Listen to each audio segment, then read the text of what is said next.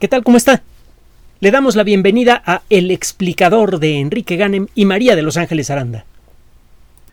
En varias ocasiones a lo largo de la pandemia le hemos presentado a usted trabajos que son desarrollados eh, utilizando técnicas que vienen de muchos rincones diferentes del mundo de la ciencia. Hemos eh, dicho en muchas ocasiones que a final de cuentas el objeto de de estudio de todas las ciencias es esencialmente el mismo, la naturaleza. Solo que es un fenómeno tan. es, es un objeto de estudio tan grande, tan complejo, que naturalmente lo dividimos en, en áreas de especialidad, la química, la física, etcétera, etcétera. Pero a final de cuentas estamos estudiando lo mismo. Y usted puede llegar a un elemento importante de conocimiento por varios caminos diferentes. El trabajo que le vamos a presentar el día de hoy fue publicado recientemente en la revista Nature Chemistry, es decir, la revista de editorial Nature que se dedica a la química, y ya hemos dicho que es una de las revistas, bueno, una, de las editoriales de más prestigio en toda la historia de la ciencia. En esta ocasión, el trabajo que le vamos a presentar a usted es firmado por investigadores de la Universidad de Pittsburgh y de la Universidad de California en San Diego. y se trata de un trabajo que involucra a la química, desde luego a la química básica, a la biología molecular y al supercómputo aplicado a la química y a la biología, que son dos ramas diferentes del, del mundo de de la computación moderna, de los sistemas modernos. Eh, si tratara usted de discutir, que sería un tanto absurdo, exactamente a qué rama de la ciencia corresponde este trabajo, podría pasarse años discutiéndolo como en su momento se llegó a discutir cuántos ángeles podían bailar en la cabeza de un alfiler, el prototipo de las famosas discusiones bizantinas. Y como a nosotros no nos da por discusiones bizantinas, mejor nos metemos en el tema que está bien sabroso y además eh, crucial para la situación que estamos viviendo en la actualidad. Tenemos el caso de las vacunas que bueno siguen funcionando pero ya ya andamos un poquito incómodos con la forma en la que responden ante la variante Delta. Ya vimos que existe la posibilidad de mejorar las vacunas. Hemos hablado de muchas de muchos pasos que podemos dar por delante del de uh, SARS-CoV-2 para comerle terreno y no solamente a SARS-CoV-2. Este es uno de ellos. Con lo que tenemos ya podemos ganarle la batalla a COVID-19 si mantenemos la disciplina, pero ya ve que no mucha gente lo está haciendo. Con el pretexto de que ya estamos hartos, queremos fiesta, etcétera, etcétera, mucha gente se está convirtiendo en fábrica de, de virus en muchos lugares del mundo y como consecuencia de esto aumenta la probabilidad de la aparición de nuevas variantes que retrasen mucho más el proceso de eliminación de la pandemia. Pero bueno, lo bueno es que hay, eh, hay, hay, científicos trabajando en el tema y aunque sean pocos son muy buenos. Eh, tiene tiempo que para que es posible con la ayuda de la computadora, de la química moderna y de la mecánica cuántica, otra disciplina que no le mencioné antes, es posible, repito, modelar con gran precisión el comportamiento de una molécula. Hemos comentado en otras ocasiones que el modelar el comportamiento de una molécula simple es por sí mismo complejísimo. La cantidad de cálculos que hay que hacer para modelar el comportamiento de una molécula de agua desde el punto de vista cuántico es enorme. Y la complejidad crece rápidamente con el número de átomos involucrados en una molécula si usted trata de describir el comportamiento de una molécula que tenga seis átomos eh, en lugar de tres, es el caso de la molécula de agua, híjole, la cantidad de cálculos no se duplica, la cantidad de cálculos que hay que realizar puede multiplicarse por 10 o incluso por 100. Si usted quiere modelar entonces el funcionamiento de una molécula realmente grande, con técnicas clásicas, se volvería usted loco. Ni siquiera una supercomputadora, que cuestan un montón de dinero y que son capaces de realizar una cantidad brutal de operaciones aritméticas por segundo, podría modelar el comportamiento de una proteína aunque trabajara por centenares o incluso miles de años, no con el nivel de detalle que uno quisiera. Es aquí en donde empieza a entrar el conocimiento acumulado a lo largo de las últimas décadas. En lugar de calcular por, eh, por las piedritas, es decir, a fuerza bruta, las características de la molécula estudiando uno a uno los átomos que la componen, los expertos en biología molecular, en biocomputación, en química, etc., han acumulado suficiente conocimiento como para saber que ciertos grupos de átomos se comportan siempre de la misma manera. Ya no tiene usted por qué estudiar átomo por átomo a una molécula para poder modelar el comportamiento átomo por átomo de, la misma molécula. Y esto es especialmente valioso en esta ocasión. Tiene un valor práctico enorme. Resulta que sabemos desde hace ya un buen tiempo, desde antes del inicio de la pandemia, que los coronavirus utilizan una proteína peculiar que sobresale de su estructura externa y es la que eh, les da su nombre. Lo hemos comentado en muchas ocasiones que estas, estos piquitos que se ven al microscopio electrónico y que hacen parecer a la silueta del coronavirus como una especie de corona eh, de una pintura medieval, esta eh, proteína de pico, spike protein en inglés, es la que se puede fijar a las células que el virus va a atacar. Para eso tiene que encontrar a una proteína que le sea afín. Para nuestra desgracia, eh, los coronavirus actuales, el SARS-CoV-2, es muy afín a una proteína que se encuentra en grandes cantidades en la superficie de algunas células de nuestro cuerpo. Y de nuevo para nuestra desgracia esas proteínas se encuentran por ejemplo en la parte interna del tracto digestivo del tracto digestivo del tracto respiratorio y también en algunas otras partes del cuerpo. Riñones en, eh, sí también en algunos lugares del tracto digestivo en el intestino delgado etcétera etcétera.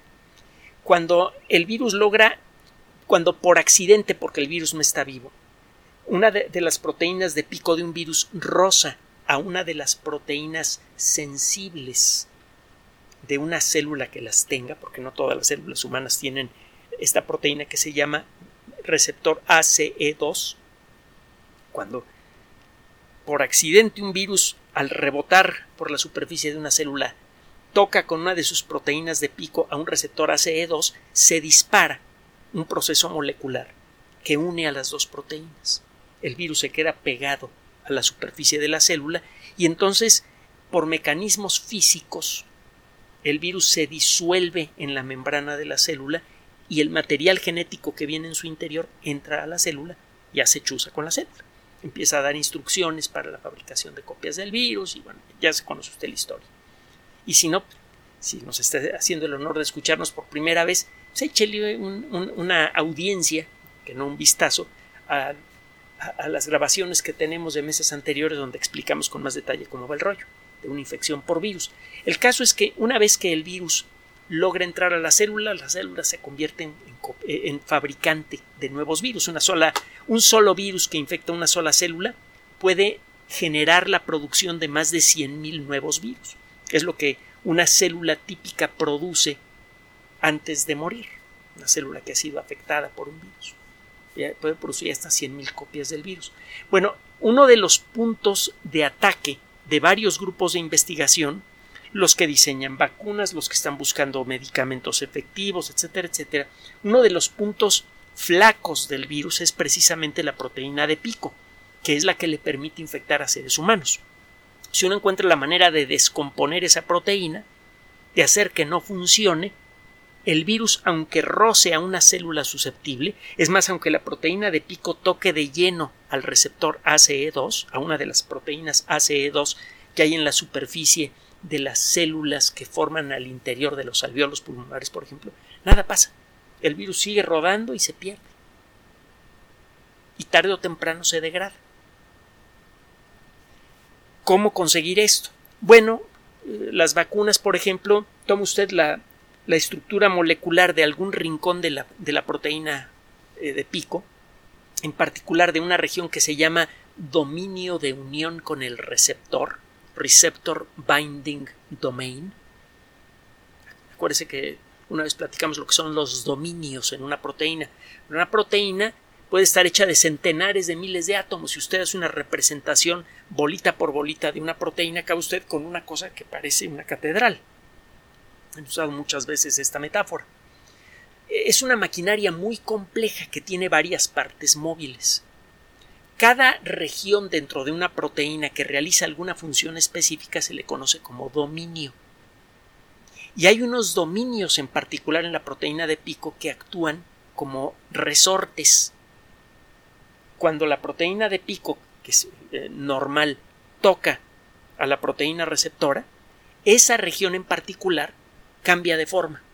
Se dispara el resorte molecular que hace que las dos proteínas se queden pegadas. Ok, y eso es lo que queremos bloquear. El caso es que el averiguar exactamente cómo funciona esta región ha resultado ser muy difícil. Hemos platicado a lo largo de la pandemia cómo poco a poco varios grupos de investigación van descubriendo pequeños detallitos del funcionamiento de la proteína de pico. Y eso empieza a aclarar el panorama para los que quieren fabricar un medicamento que pueda bloquear a esa proteína de pico y solo a esa proteína de pico. En nuestro cuerpo hay decenas de miles de proteínas diferentes y no queremos bloquear a ninguna de ellas, solamente queremos bloquear a la proteína del virus. Y químicamente hablando, todas las proteínas son iguales. Las de los virus, las de los seres humanos, las de los rinocerontes, las de los tigres y seguramente las de los tiranosaurios. No seguramente, claramente las de los tiranosaurios. Tenemos por ahí proteína de tiranosaurio. Una de las proteínas de un tiranosaurio. Sabemos que están hechas de lo mismo, esencialmente. Es un poco como las palabras que están hechas de letras. Todas las palabras del idioma español están hechas de las mismas letras. Lo único que cambia es la distribución de las letras en una palabra. Y lo mismo pasa con una proteína. Están hechas de las mismas letras moleculares que se llaman aminoácidos y lo que cambia de una proteína a la otra es la cantidad de letras y el orden en el que están engarzadas. Bueno, el caso es que si usted quiere fabricar una vacuna, pues determina exactamente qué aminoácidos hay en la proteína, en, la región de la proteína de pico que se llama dominio de unión con el receptor e instruye a, nuestro cuerpo por medio de la vacuna a que algunas células fabriquen copias de ese pedacito de la proteína de pico. Eso genera alarma en el sistema inmune y el sistema inmune aprende a atacar a cualquier cosa que tenga esa estructura molecular particular. Eso en el caso de los fabricantes de vacunas y los que quieren fabricar medicamentos, bueno, pueden diseñar a partir de la fórmula química de esa región alguna molécula que por la distribución de cargas eléctricas que tiene en su superficie se pueda pegar firmemente a ese a esa región de esa proteína y nada más a esa región de esa proteína. Bueno, pero el caso es que el funcionamiento exacto del dominio de unión con el receptor, ya muy detallado, no lo teníamos. Con la ayuda de modelos de computadora, de modelos matemáticos muy avanzados y de otras técnicas, y se lo hemos narrado a lo largo de la pandemia, ha sido posible construir perspectivas cada vez más claras sobre cómo funciona la proteína de pico y por lo tanto cómo descomponerla. Alguna vez dijimos esto, si usted quiere descomponer un automóvil, bien, de veras en serio, tiene usted que saber bien, de veras en serio, cómo funciona. Usted puede darle todas las patadas que quiera al, rin de, una rueda y no va a pasar nada pero basta con un golpecito en el lugar apropiado para desconectar un cable en el lugar correcto del motor para que el, automóvil deje de funcionar. Bueno, pues, se quiere conseguir lo mismo con la proteína de pico, pero para eso primero hay que saber cómo funciona bien. Y es aquí en donde entran nuestros amigos de las universidades de Pittsburgh y de San Diego. Lo que lograron hacer fue determinar, incluso crear un modelo visual de cómo funciona la proteína de pico. Eh, hay una serie de detalles de esta proteína de pico que se vienen eh, sumando como consecuencia del trabajo de varios grupos de investigación en todo el mundo. Por ejemplo, se ha encontrado que hay varias regiones de una proteína de, de las proteínas de pico que eh, tienen una gran cantidad de moléculas de azúcar pegada. Hay varias regiones este, exteriores de esta proteína de pico que han sido glucosiladas. Vaya nombrecito, búscalo en la Wikipedia. Es cuando usted logra pegarle una molécula que pertenece a la familia de los carbohidratos, que es una familia molecular muy grande. Usted y yo conocemos la sacarosa, que es el azúcar de mesa, la glucosa, a lo mejor ha oído hablar de la fructosa, y da la impresión de que allí se acabaron todas los azúcares que pueden existir. La realidad es que existen muchísimas moléculas que tienen la misma estructura molecular básica fundamental y por lo tanto se les acumula dentro de esta gran familia. La familia de, las, de los carbohidratos o azúcares. Es el nombre informal.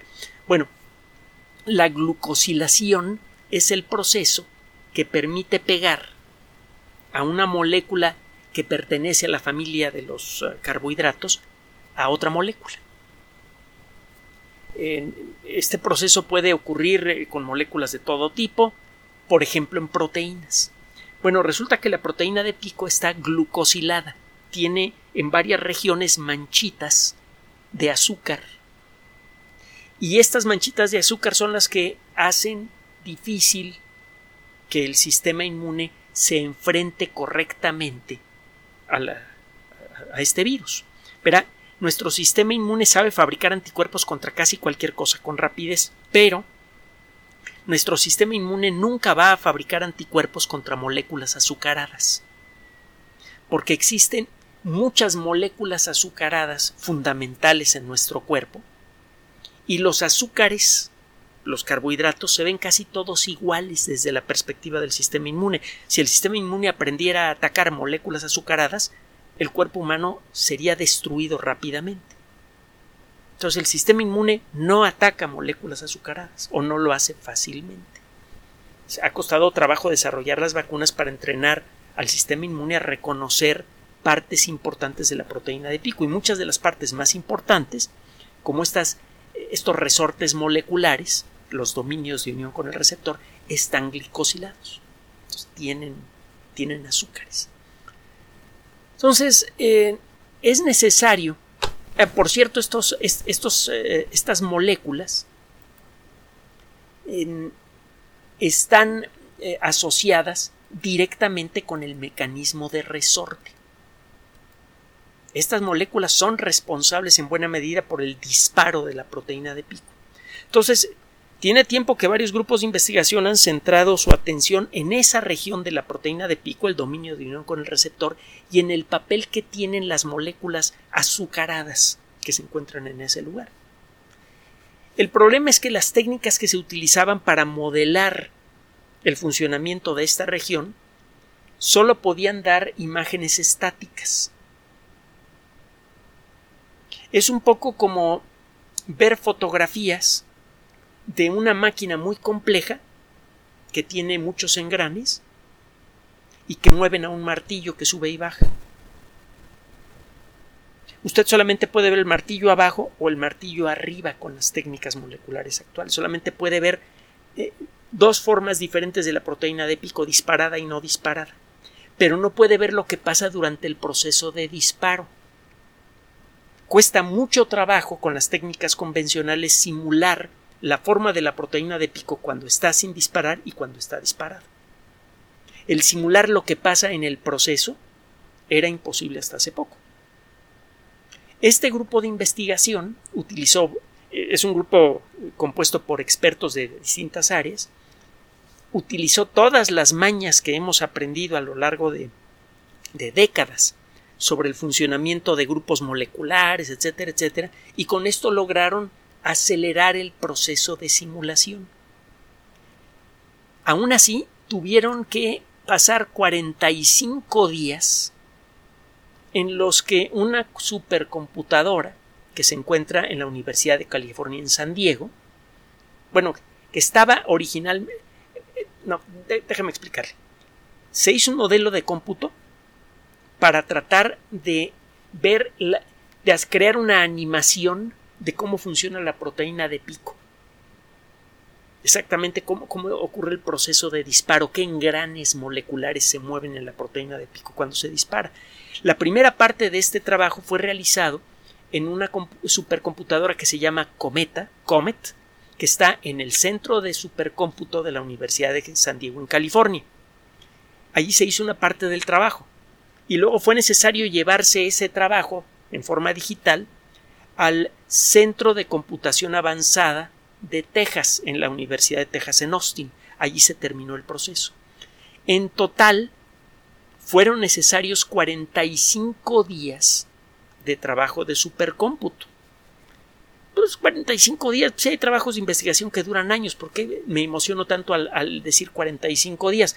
Porque son 45 días en los que está operando una computadora. Mira, le voy a dar un ejemplo de la Universidad de California en San Diego, de, la Comet.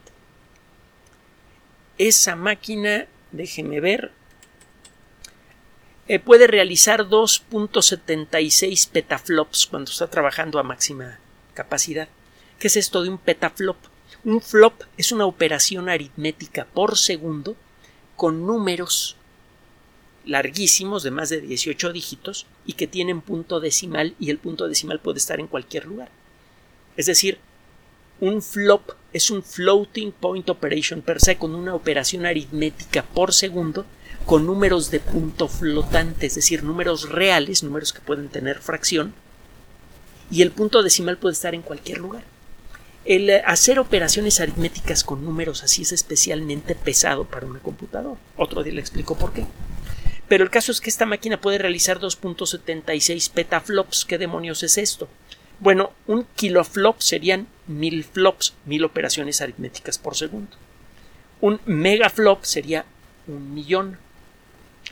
Mega, giga, tera. Un teraflop sería un millón de millones de operaciones aritméticas por segundo. Y un petaflop son miles de millones de millones de operaciones aritméticas por segundo. Esta máquina puede realizar hasta 2.76 mil millones, más de 2.700 millones de millones de operaciones aritméticas por segundo.